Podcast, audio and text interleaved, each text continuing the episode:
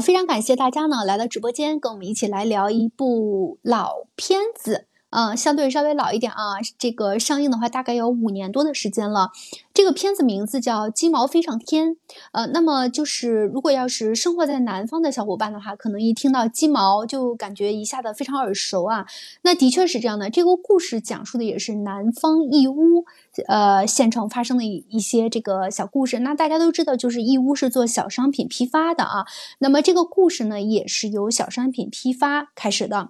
啊，那这个故事的这个地方地点呢，在叫陈家村。陈家村的乡民呢，那么在雪地里捡到了一个孤儿啊，还是一个嗷嗷待哺的孤儿啊。那么其实谁也没有想到，这个孩子后来会发展的这么好啊。那么当时呢，这个给这个孩子取了一个名字，就随便取的，叫鸡毛。那么后来这个孩子呢，就是叫鸡毛的这个孩子，真的就带着全村的人飞上了天。所以这个电视剧呢，就以这个来命名的，叫鸡毛飞上天。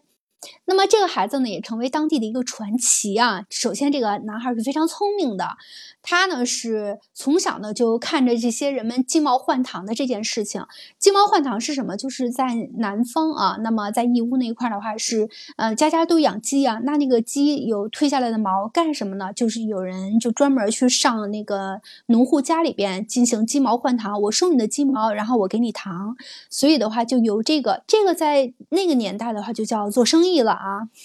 可能有的我们北方的小伙伴对这一块的话理解起来还稍微有一点。不太可思议啊。那么，因为这个鸡毛换糖开始了，学会了怎么快速对货物进行估价交换。首先，他要知道这个鸡毛是好，质量好与不好，那么能够给他换得多少糖，然后换得多少糖之后，自己才能有利润。那么，如果头脑不够清醒的一个拎不清的一个人的话，他首先是干不了这个事情的啊。大家不要以为，哎，我只是拿鸡毛，然后我换给你糖就好了，那不是。你换少了的话，人家不干；你换多了的话，你自己亏。所以一定要掌握好这个交换的一个。呃，法则吧，可以说，那么从中呢获得最大的利益，而且呢还让村民满意。村民出去啊，就是去讨生计呢，被抓。因为最开始的时候拿鸡毛换糖呢，是呃不太被当地人所接受的啊，总觉得哎这是一种就是投机取巧的一种生意，就觉得这个鸡毛这个鸡毛就是这个退下来之后，这个鸡毛。可以自己用，然后可以送人也行，但是你就不能拿它去换什么东西，这个就属于是做生意的性质了，啊，那么这个鸡毛火烧仓库救下了乡亲，这个鸡毛指的就是刚才我们说的捡到的那个孩子啊，这个孤儿，啊，因为他的这个他的这个生计就是鸡毛换糖这个生计呢，然后受到了一些影响也是，啊，所以被迫呢离乡避难了。因为他火烧了这个仓库啊，所以这个乡里乡亲的这个人，还有就是呃，那么仓库这个。这个村里边的这个。呃，队长啊之类的，然后对这个孩子还是有点意见的啊啊，他就去到别的乡去避难。临走之前呢，他的养父啊，叫金水叔，然后把他捡来的这个养父呢，给他取名叫陈江河。从此呢，他就不叫鸡毛了，他有自己大名字。然后呢，其实这个养父对他还寄予了很大的厚望啊，因为觉得这孩子很聪明，希望他能够以后发展的非常好。陈江河之后呢，就走南闯北，跑遍了大半个中国，而且呢，他还在这个路上呢遇到了他的一生挚爱，叫骆玉。珠，但是两个人一开始这个恋情并不是被人看好，也是阴差阳错吧。最后骆玉珠呢是嫁给了别人，那么陈江河呢就是在他心里面，他又认定那个骆玉珠。尽管当时那个那个时代的话还是非常穷的，骆玉珠可以说是一个要饭的，有点类似于要饭的，但长得很漂亮，人也很聪明，跟陈江河呢是很聊得来。陈江河那会儿也是很穷啊，没有钱，很聊得来，就感觉两个人是一路人似的。那么。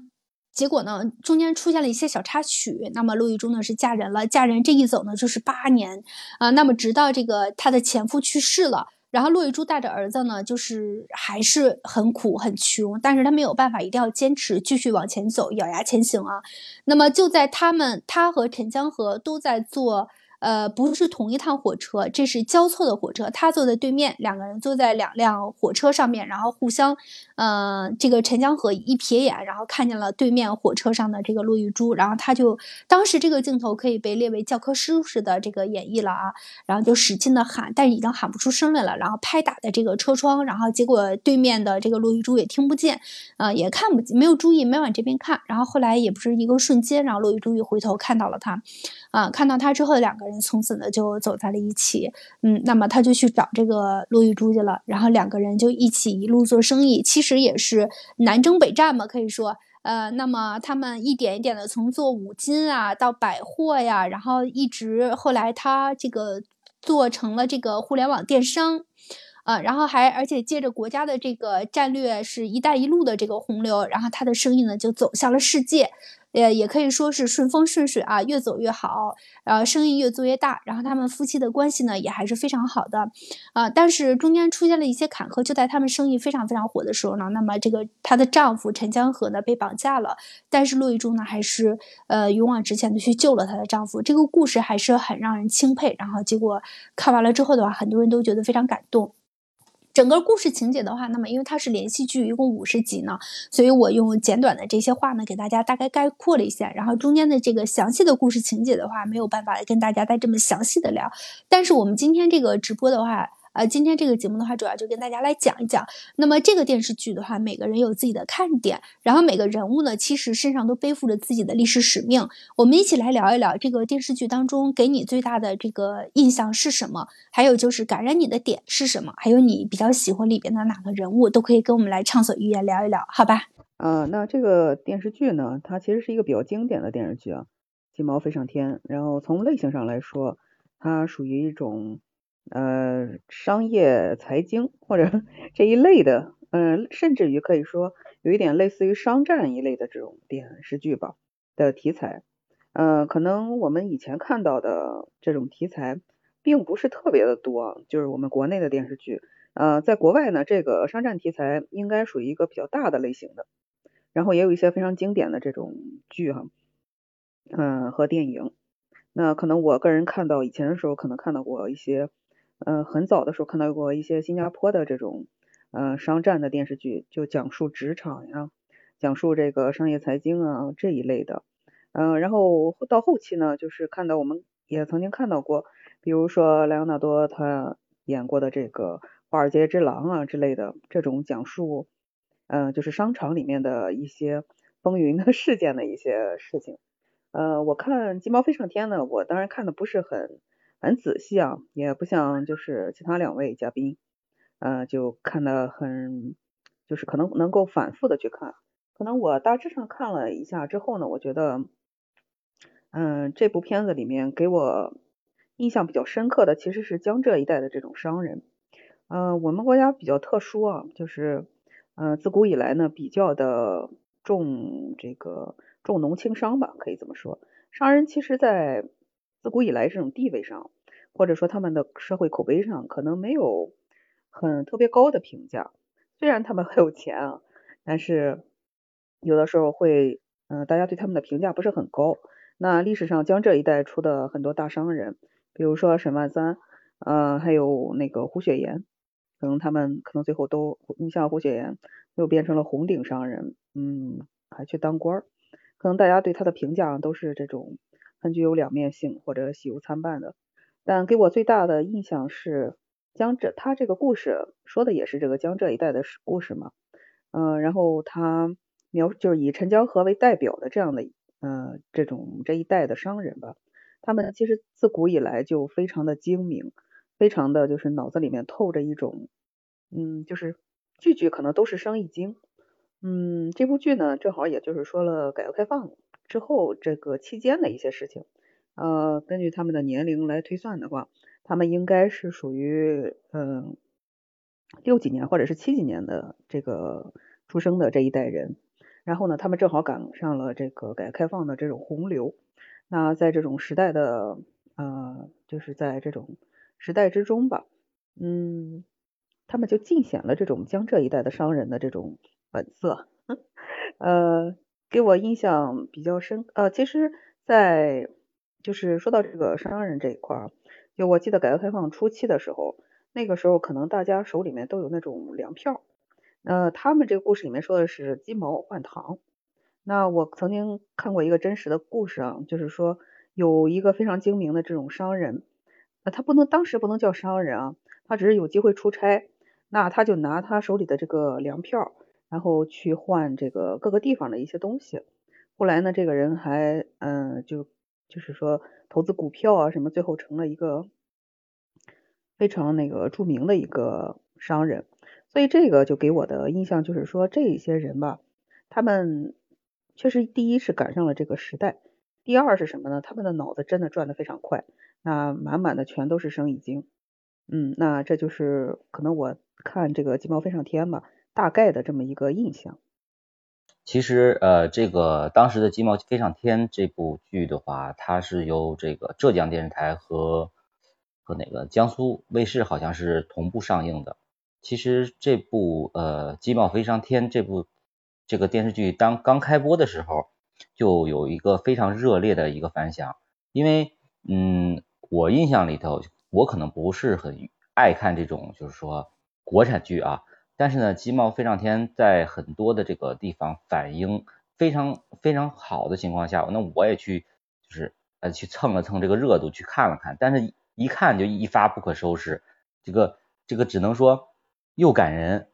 嗯，又有这种虐心。然后呢，就是说，他鸡毛飞上天的这个主人公，他把这个所谓的这个，应该叫不应该叫浙商，应该叫义商，义乌嘛。完了之后呢，呃，这种所谓的东方犹太人表现的淋漓尽致，真的啊，在这种所谓的呃所所谓的这种呃义乌的这种义商的这种，在咱们国内当时应该就刚才艾雅说是八十年代大概是是吧？哎呀，呃，对我认为他们是他们的年纪应该是在六几年到七几年之间，这个就是主人公的设定。然后他们所经历这个时代肯定是八十年代，因为是在八十年代是改革开放的这个八九十年代是改革开放的这个因为他因为他们对，因为他们他的这个整个的故事发展呢，其实就是生动的展示了改革开放近四十年近四十年当时。以当时的时候，咱们改革开放有一个特别响亮的一个口号叫“中国梦”，其实就是这个中国梦在浙江，也就是在这个义乌，从这个电视剧的这个主人公和这个事件上发展，然后呢，演绎的一个淋漓尽致的表现出来了当时的一个成功的一个实践的一个战果，或者说是一个嗯能够有一个呃比较不错的一个收获。嗯，因为这个其实你嗯。因为当时改革开放嘛，其实改革开放之前的时候，如果说拿鸡毛换糖呢，鸡毛换糖，其实在当时的时候，就刚刚开始的时候，是叫做投机倒把的。这个电视剧里也也也有这个，对，也有这个也有这个说法。其实政府是当时是打击这种所谓的投机倒把、投机倒把的，对吧？对，对，嗯。那就是说，在这种情况下，他们仍然不去退缩，而且就是说。呃，当个什么所谓的南北挑货粮，挑不对，你叫挑货郎，挑货挑货郎，对，挑货郎。然后呢，一边摇着拨浪鼓，是吧？走街走街走街串巷的，然后呢，走南闯北的，嗯，真的是那会儿，真的是你是纯走着就把生意做了，嗯，拿着一个拿着拿着那个什么，就这么喊的什么鸡毛鸭毛换糖喽，是吧？然后呢，就就是吆喝着吆喝着就把生意做了。其实这也是一个呃所谓的一个一种起步起步做生意的当时的一种精神吧，算是。对，所以说人家就是头脑比较灵活嘛，哈，这个只是在南方，然后呃发展比较快。其实我们北方，咱们都属于北方人，北方人的话，那么这种做生意要到九十年九十年代以后的话，还都甚至还有点不太接受这种做生意呢。嗯，我记印象里头好像得得到什么时候啊？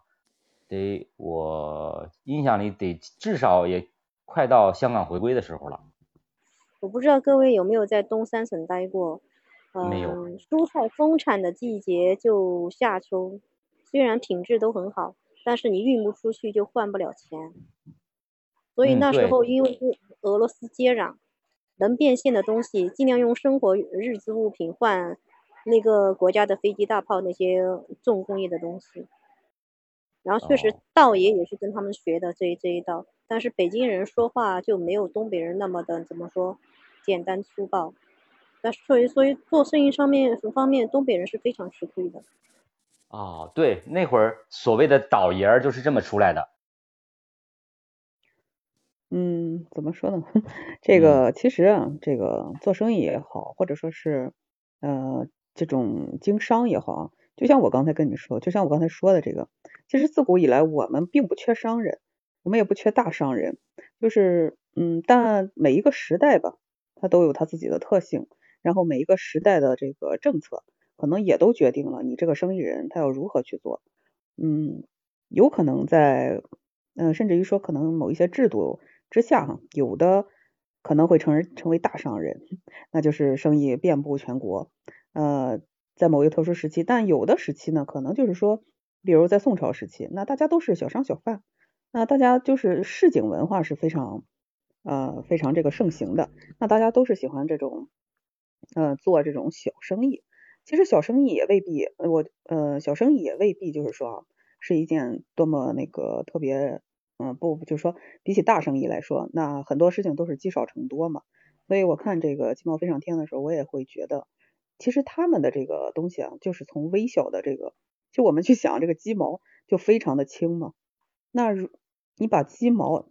就是说积攒起来，然后去换糖，去变现，嗯，去在这种嗯流通之中，在交流之中，把它变成了钱，变成了生意。这个的话，其实真的就是体现了。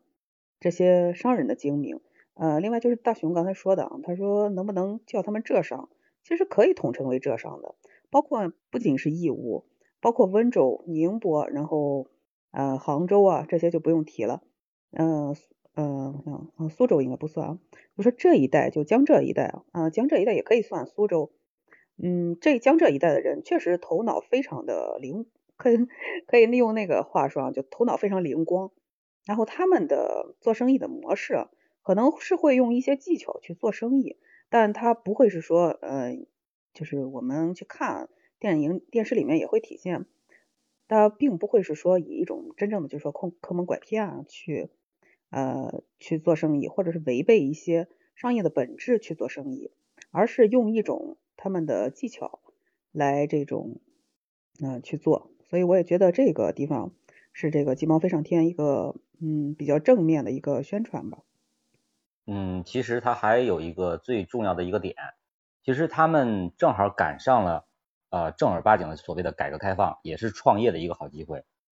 就是说，你看他们两个人从这个当时义乌小商品市场的所谓的一个小市场里边开始卖五金日用品，然后呢又看到了批发，然后呢又从从批发上又薄利多销的开始做批发生意。其实呃。这个剧中其实有这么一句话啊，一毛钱饿死人，一分钱撑死人。其实讲的就是呃，这个义乌人在做批发的时候看到的看到的利润，并不是说，并不是说，并是这样对，并不是说，并不是说他们是利用说是多挣这一分钱而去能够去养家糊口，而是说他们要考虑的是什么？将来和以后的事情能够更更长远的一个发展。这也就是说。呃，在义乌人创业的一个根本，在这个剧中啊，其实有一个情节，他是这样来说的：，就有一个商人，一位老板，他订了骆玉珠一批货，然后呢，他在开箱，就是需要清点货物嘛，然后，嗯，一箱是一百件货物嘛，他在清点的时候，他的工作人员跟他说，有一箱货物是少了一件，少了一件是九十九件，然后呢，这个老板就跟这个骆玉珠说了，说你看这个少了一件，然后骆玉珠就。就是接下来就回答他们说，嗯，有可能是因为工作失误，确实是漏了一件。他说那没关系，那其他那几件全部都按九十九件来结算吧。就是当时我看到这个地方的时候，就会觉得，哎，这个这个做生意真的，其实他教给了大家一个生意经，就是你不要只看眼前的那一点利益，有可能，嗯，比如说换一个人，他就会说，哎，那少一件就少一件吧，那你该怎么结算还是怎么结算。那这样的情况之下，就会可能。呃，会给对方带来一个不好的印象，那可能会产生一种不诚信的想法。那但是骆玉珠这样去做生意呢，反而有把这个利益让给对方的这样一个想法。那后面我们也看到，那个那个老板又为他介绍了另外的许多的这个客户来，嗯，继续扩大他的生意。所以这一点上，我是觉得，嗯，这个是值得就是赞扬的。对，这就是所谓的义乌人一个生意经，一定要诚信。对，我觉得他不光只是诚信的问题了，他确实这个脑子很灵光。这个南方人和北方人在做生意这一块真的有天壤之别。嗯，首先北方人起步晚，南方人起步早，甚至我们可以说这个。是南方人带着北方人在走啊，可以在这个做生意这条路上，呃，那么从这个义乌这一块儿，然后小商品批发算是起得非常早的了。其实，嗯，最就像那个改革开放，就像这个电视剧当中，刚才啊说到，他感感到了这个改革开放，他在最开始的时候是那个还是孤儿的时候是没有感到改革开放，啊，那么但是他们这个逐渐长大成熟之后的话，直到他遇到陆亦珠的时候都没有感到改革开放，但是后来慢慢慢慢两个人，嗯，这个在一起，他还在漂泊。的时候，然后实现了一点一点的去开放，啊，但是他们这个在最好的青春，然后遇到了这个国家最好的这个政策，而且他们也把握住了，所以他们一路走来确实挺不容易。再加上他们真的确实是脑子很灵光，像刚才艾雅说的这件事情，一百个九十九个，那么同样，比如说他拿出十箱来，那么有一箱缺一个，可能在我们大多数人看来的话，可能就会，哎，那我就让一个，或者说，呃，我这个再往里加进一个去。嗯，或者说这一个钱跑去，反正就是种种，但是一般人是很难去想到我其他的也让成九十九个。这个如果没有这样的心胸，也没有这样的思路的话，他是做不出来这个决定的。我是觉得这样，所以当然他的这一步让出去之后，就让人觉得，嗯，这个人还是，嗯，在做生意里边的话，我们感觉一是很聪明，二是很实在，嗯，所以就愿意跟他继续合作下去。听到之后心里很舒服哈。对，其实也不得不佩服这个编剧，他能够去把这个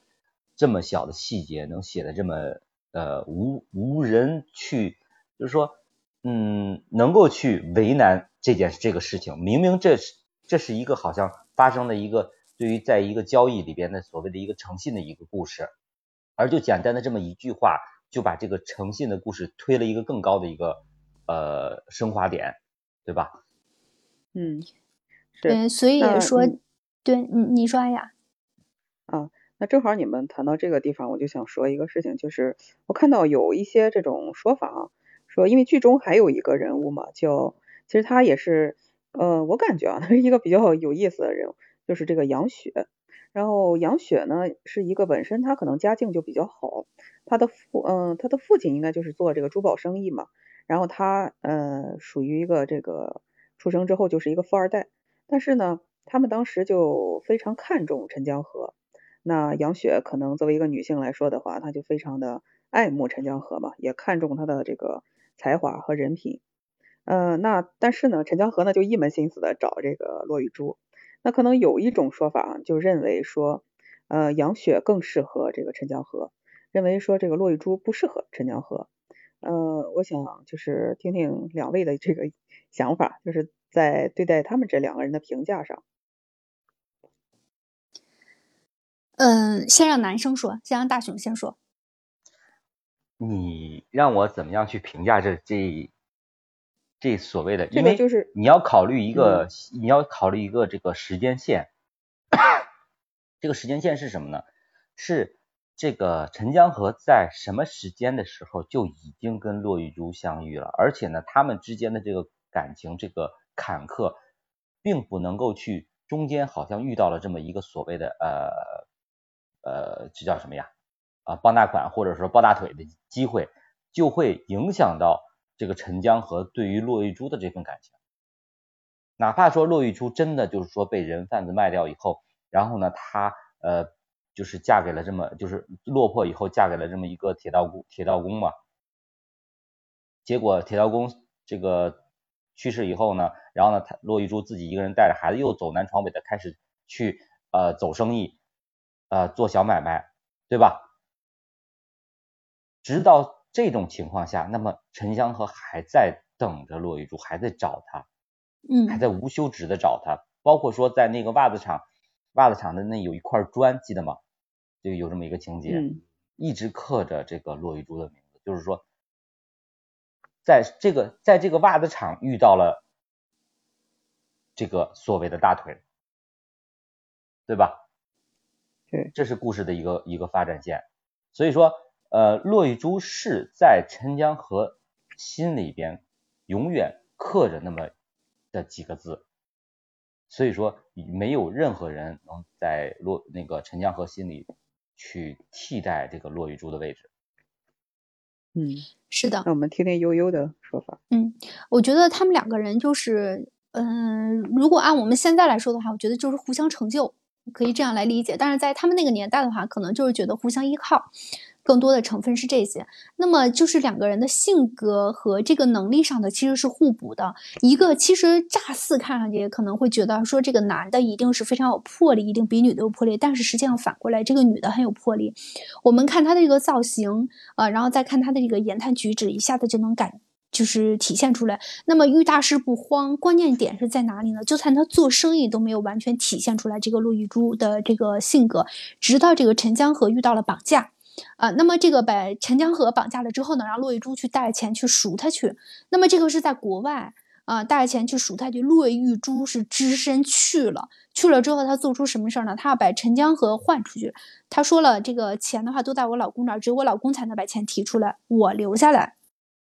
他留下来把路易把这个陈江河给放出去了。陈江河来反过来救他。其实他这个这个决定的话。嗯，不是所有人都敢这么去做，即使即使是感情非常好的也不一定，因为有可能你换出去之后，你不知道这个人他还会不会回来救你，嗯，那么而且在里边的这个情况的话，随时会有可能面临着这个撕票晚晚了，或者说 出现一些其他状况都是不可预知的，呃，这一点的话也能够看出来这个陆玉珠的魄力还有这个勇气啊。那么两个人在一起的话，我觉得真的就是。很合适，到最后他们老了之后还都是非常恩爱的啊。那么老了之后，陆玉珠的话，这个腿脚不好了，然后陈江河还给他做那个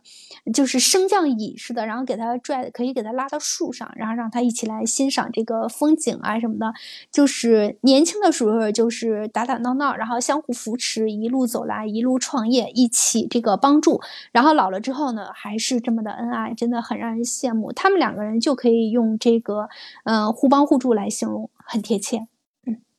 嗯是，其实听两位的分享，其实跟我的想法也差不多。呃，虽然说杨雪可能在事业上也许能够帮助陈江河更加富有，但对，嗯，但从我的观感上来说，我也认为骆玉珠她更加的怎么说呢，在各个方面吧，其实她是非常非常优秀的。嗯，比如说这个一开始的时候。杨雪就 杨雪就讥讽他吧，可能因为看到他非常穷嘛，然后还带着个孩子，就说，嗯，虽然我经常听那个陈江河就是提到你嘛，但是我觉得你不配。你像其实这种言语就已经非常具有攻击性了。嗯，那一般的女性的话，如果说，嗯，心眼比较小的话，那可能就会，呃，立刻反击那个什么，呃，或者一刻耍脾气之类的。但你看骆玉珠，她就没有。他平非常平静的说：“他说我那个吃这个馒头的时候，我就想起来，我跟陈江河曾经在这个桥底下，然后住在那儿。我们非常穷，然后只有一个馒头，然后我们两个人就掰开吃。那我现在觉得这个馒头就非常的香甜。就这一句话就已经击碎了这个杨雪 所有的这个防线吧，可以这么说。因为他们两个人就是陈江河跟骆玉珠，是从嗯就是。”非常非常困苦啊，非常窘迫的这种生活之中一块儿相互扶持走过来的。那有句话叫锦上添花，那是非常好的，但他永远也比不过雪中送炭。一个人他能他能在你危难的时候站在你的身边，然后帮助你。那这份感情，我觉得可能，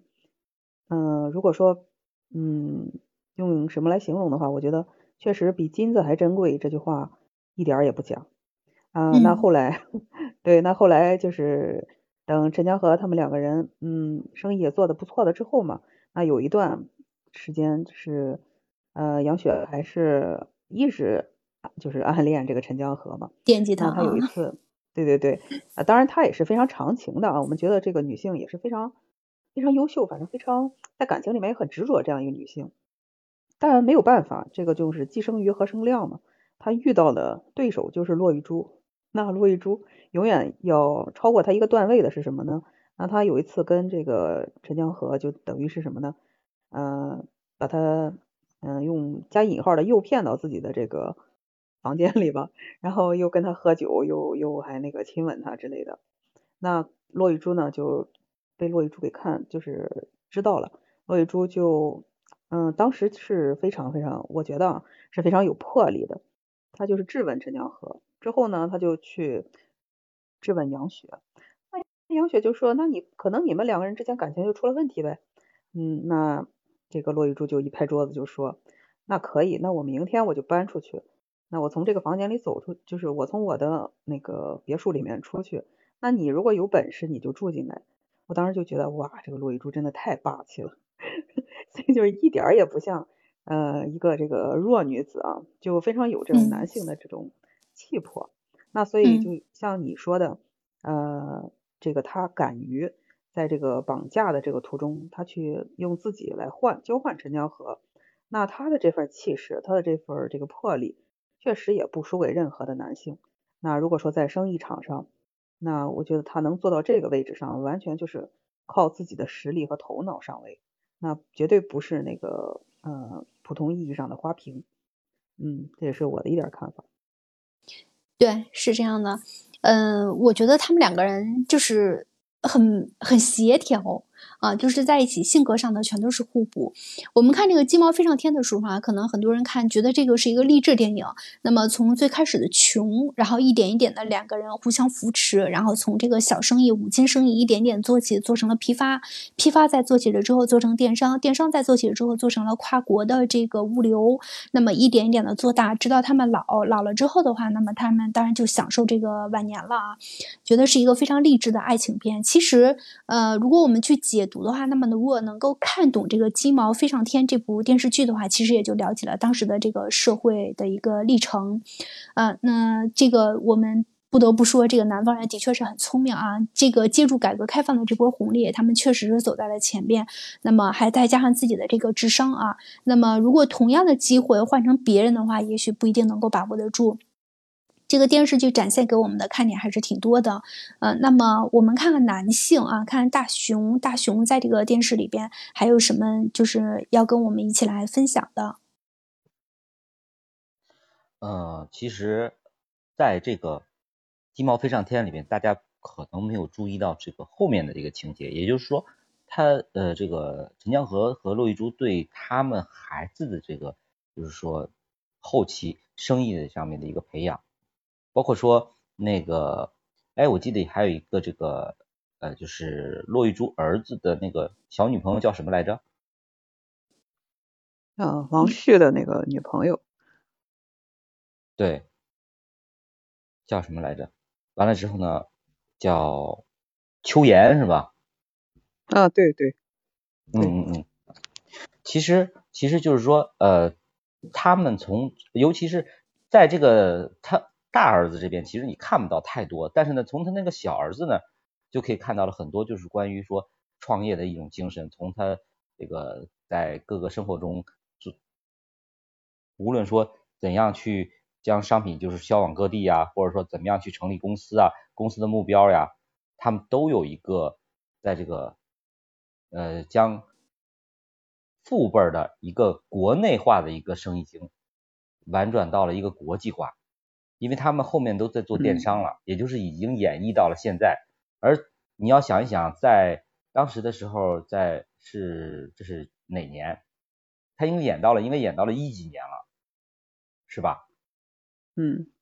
差不多演应该应该这个这个他从这个八几年一直演到了一几年，那这个一几年一几年也就是已经现在，尤其现在现在电商这么风靡的这个状态下，那么义乌人是他们永远是在超前的在做生意。是，嗯，他们应该说踩中了这个时代的这个呃红利吧，呃，当然也不能算是一个呃，也算是一个红利，但他们每一步啊，我觉得他踩的都非常精准。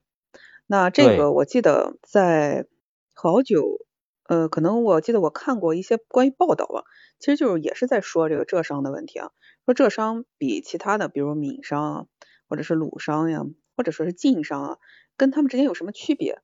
呃，那有一个报道是这样说的，浙商们自己就说，那我们平时最喜欢做的事情是什么呢？呃，就是说我们必须要做的事情是什么呢？就是读书看报，然后呢要了解国家政策，然后我们一定要知道。国家下一步政策在哪儿？然后呢，我们就会紧紧紧跟住这个政策。那我觉得这个是他们非常非常精明的一点啊。呃，就是因为国家的这种福利也好，我们这样来形容吧啊，就是国家的福利也好，或者国家的这种导向也好，它在什么位置上会通过一些政策，就是向大家传达。那这些浙商们他们非常精准的，就是踩中了这一些红利。那这跟他们平时这种嗯，仅仅是就是非常关心时政的这种呃方式是有很大很大的关系的。嗯，包括你说的这个电，嗯，电商是吧？和这个“一带一路”哎，包括这些国外的这种呃，就“一带沿一带一路”的这种与国外的商人打交道的这种，其实是一种怎么说呢？可能我们古代啊就认为这个丝绸之路这个是一个非常。嗯，就是是一个特殊的一个航道吧。嗯，那现在我们相当于啊，就是重启这个丝绸之路啊，并且可能还有以后的有海上丝呃，还有海上丝绸之路啊之类的。我觉得这些嗯，浙商们啊，其实给国内的这些商人们开了一个非常好的头，就是他们是用自己的这种呃带头人，就有有一种带头人的这种作用。他们先去吃这个第一个螃蟹。然后为大家呢开开拓出来了一些嗯路数，嗯，所以呢，呃，他所以说他们哈就是比别人先发起财来，我觉得我们也不要去眼红，这个确实是他们的一个本事吧。嗯嗯嗯，在这个电视剧里面有这么一个镜头，那个秋妍啊拿着大喇叭在广场上带着大家去学外语，有印象吗？好像印象太深了。非常好，嗯，对，其实就是说，当时的时候，他们就有在呃浙商浙商的眼里，在他们的眼里面，就有一种啊所谓的高瞻远瞩的一种概念，就像刚才艾雅讲的那个，要跟上时代，跟上国家的一个发展，跟上一个呃国家的一个就是说未来的一个指向，然后呢，抓住这个提前抓住和提前运作，就能够就说句在老百姓一点的话，叫所谓的。做足有准备的人，那么浙商、义商，那他们就是这种能够去抓住这个每一个精彩瞬间的这么一个商人，他们能够把商人的这种呃精明、能干、吃苦和这个诚信表现的真的是淋漓尽致啊。是的，其实我嗯嗯，其实我想。哎，听一下两位对这个陈江河的这个看法。刚才我们说了这个骆玉珠嘛，那陈江河作为一个男主来说的话，嗯，你们觉得他就是他这个人，就是剧中的这个角色如何？呃，或者说是，嗯，这个演员张译他诠释的够到位吗？嗯。呃，我觉得我先说一下陈江河。我觉得陈江河就是一个从天而降。那么他其实落的这个这个陈家村的话，呃，就是感觉就是一个很奇怪，就是。让人很难接受的一个行，这个他做的很多事情，说的很多话是让人理解不了的。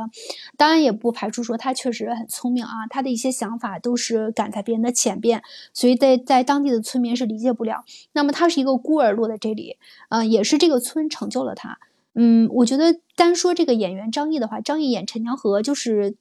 年轻的时候一看就能看出这种苦相。他演的如果按十分来打分的话，我觉得能打到。八点五分左右是可以的，我觉得是可以接受的。那么一直到后来，他演的最多，像我刚才说，出现了一部这个教科书式的演绎，就是他跟骆玉珠，然后八年之后再次相遇在火车上。那么他把这个八年之间的这个场景，他多么的想骆玉珠，然后多么的想，当他看到骆玉珠的时候要怎么样，就是使劲拍玻璃啊，然后使劲喊他，都已经喊不出声来了，这样的一个状态表现的淋漓尽致。他的演。意还是可以的，呃，那么再说这个陈江河这个角色，陈江河这个角色就是很聪明，然后大智若愚的感觉，在当时的那个年代。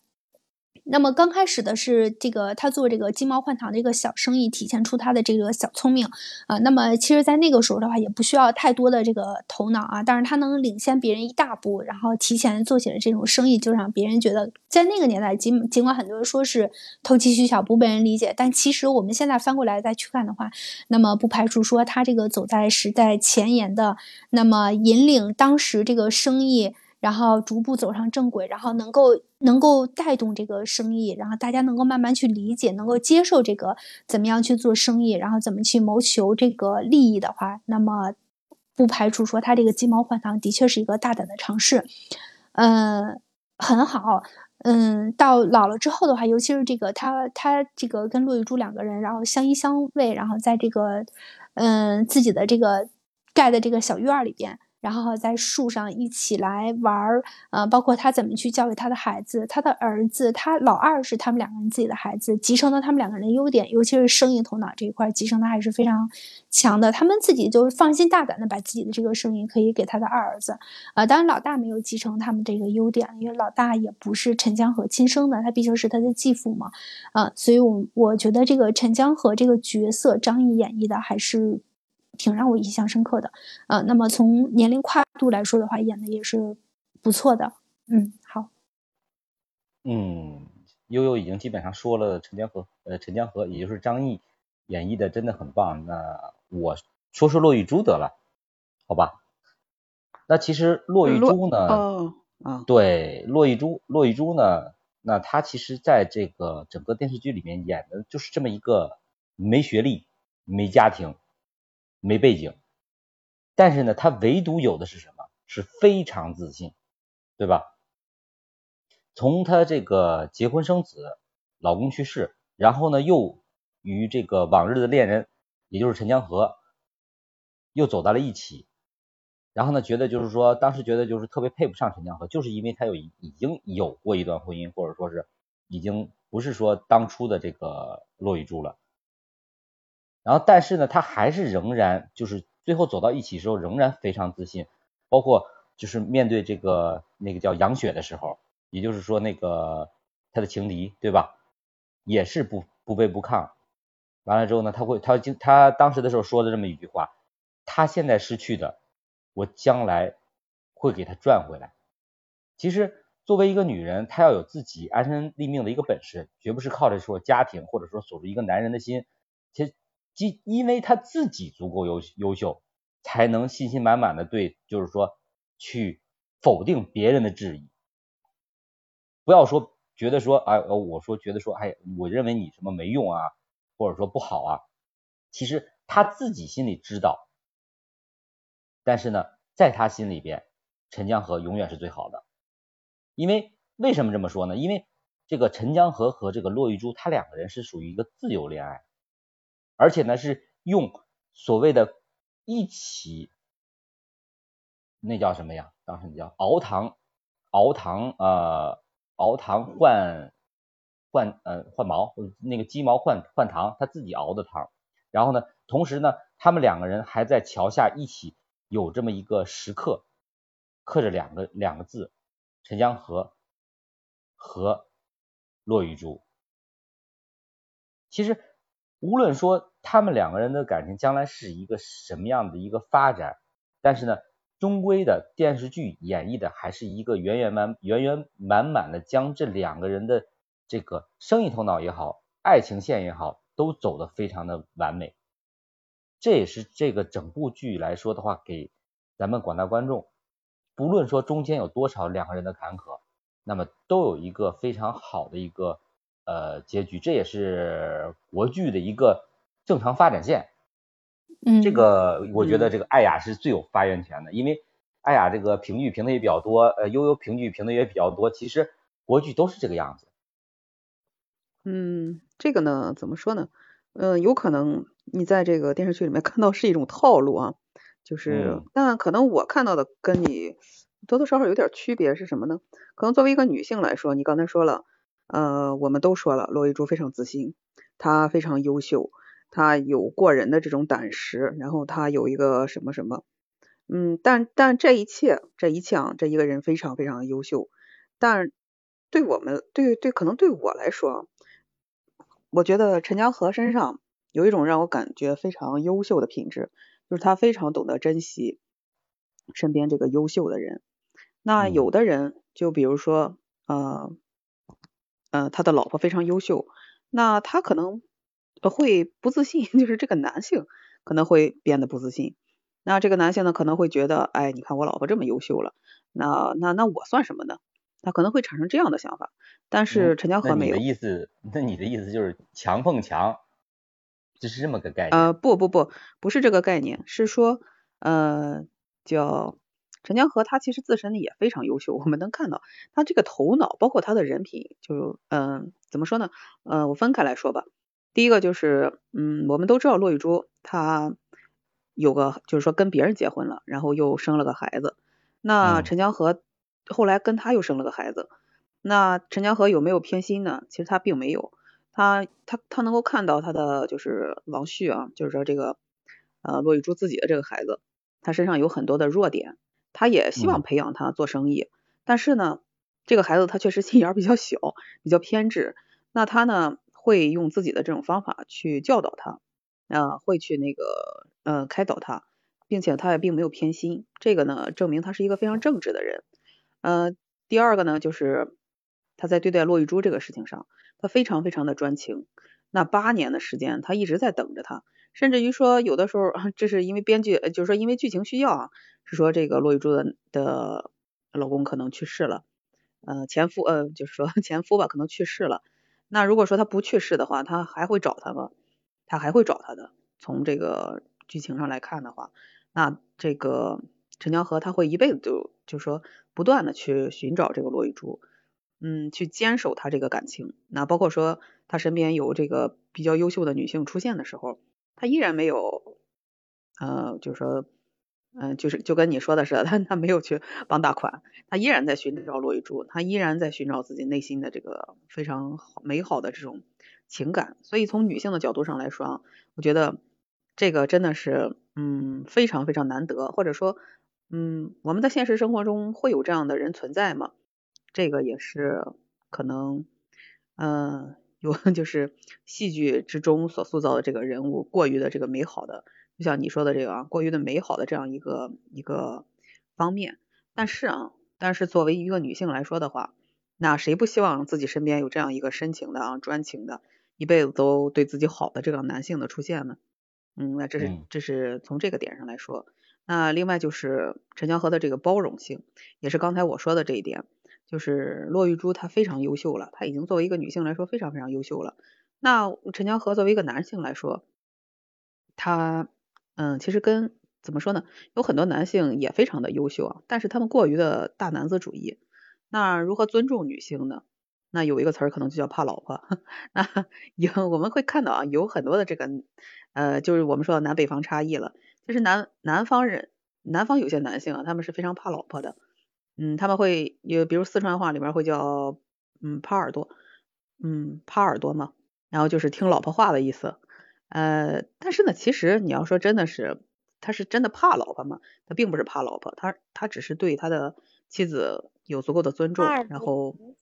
哎，对对对，就是这样。嗯，老是偏三轮，就是自行车后面焊一个座椅，就是为了就是老年人方便可以带一个。后来因为安全问题被禁止了，后来才被引申为耙耳朵。但说真的，最近尊重老婆的不是四川地区，是大西北。是的，我们就是说，呃，以这个什么，呃，以这个，呃，这这个这个方言吧，来描述这样一种，呃，描述这样一种人的这个状态，就是说，其实他并不是说真的是怕老婆，呃，或者说，嗯，有一些可能我们就会称他为悍妇啊，他其实就是一种这更加包容的这种心态去对待他的这个妻子或者另一半或者是伴侣，那你。尊重你足够尊重你的伴侣，那你足够能够聆听他的这个话语，嗯，那也许有可能你不同意他说的话，那但是呢，我是认为还是就是有足够的包容性吧，这样的男性其实是更加值得我们去学习或者是尊重的。嗯，这是我对陈江河的一些这个看法吧。好的，那基本上咱们仨人把这个对陈江河和骆玉珠的看法的话，然后全都给总结了。啊，大雄是要说什么啊？